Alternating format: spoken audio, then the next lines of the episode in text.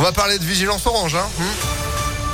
Le détail aussi dans l'info avec vous, donc euh, Valentin Chenard, bonjour.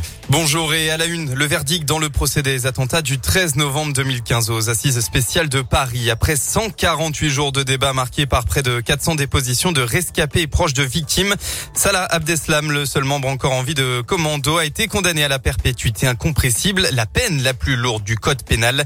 Elle rend la possibilité d'une libération quasi impossible. Elle n'avait jusque-là été prononcée jusqu'à quatre reprises. Salah Abdeslam à l'isolement total, en prison depuis plus de six ans, est resté impassible à l'énoncé du verdict. Sur les 19 co-accusés d'Abdeslam, dont 6 étaient jugés par défaut, la qualification terroriste a été écartée pour un seul d'entre eux, Farid Karkash, qui cope de deux ans d'emprisonnement ferme.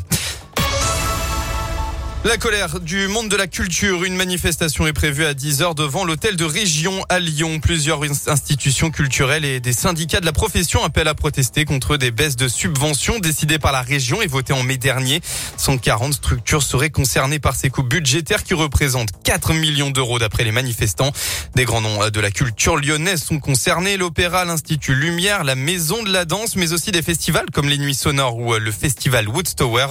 De leur côté, les élus de la région assume certaines structures ont été aidées plus que d'autres pendant la crise sanitaire, assure Laurent Vauquier, le président de la région qui souhaite également rééquilibrer la politique culturelle en Auvergne-Rhône-Alpes la culture, on souhaite que ce soit sur tout le territoire et que on puisse euh, bah, aider euh, un petit festival qui est dans les monts du Pilat, euh, qui est en Haute-Ardèche, qui est en vallée de Mordiane, et que la culture trop souvent dans notre pays, c'est uniquement sur les très grosses métropoles. Chaque habitant a droit à l'accès à la culture. Quand on est sur des petits territoires ruraux, ils ont moins de moyens.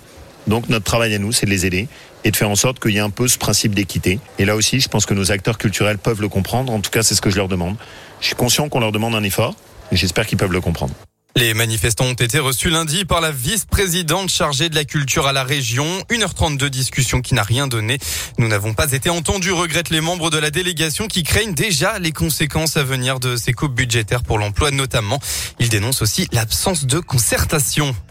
Le Rhône en vigilance orange, des orages virulents vont se développer en début d'après-midi sur le département, des perturbations qui pourraient être accompagnées de grêle et de fortes rafales de vent, mais surtout de très fortes intensités de précipitations. Et d'ailleurs, vous avez été touché par l'orage de grêle qui s'est abattu sur Vienne jeudi dernier. Eh bien, la ville a besoin de vous. La mairie invite les particuliers, les entreprises, les commerçants ou les agriculteurs à lui signaler les dégâts constatés sur leurs biens et leurs installations. Vous avez jusqu'au 14 juillet 2022 pour envoyer un mail à orage-vienne mairie-vienne.fr. Un mot de sport et de tennis enfin avec de belles performances. Hier à Wimbledon, chez les femmes, la lyonnaise Caroline Garcia a battu au deuxième tour l'une des prétendantes au titre, la 11e mondiale Emma Raducanu. Elle a été rejointe par Diane Paris qui a éliminé la japonaise Ontama. Enfin, chez les hommes, sensation avec Hugo Humbert qui s'est imposé contre le finaliste de Roland Garros, Casper Ruud. Eh ben, merci beaucoup Valentin pour l'info qu'on retrouve à tout moment sur impactfm.fr et vous de retour à 7h. Exactement, à tout à l'heure. À tout à l'heure, 6h35.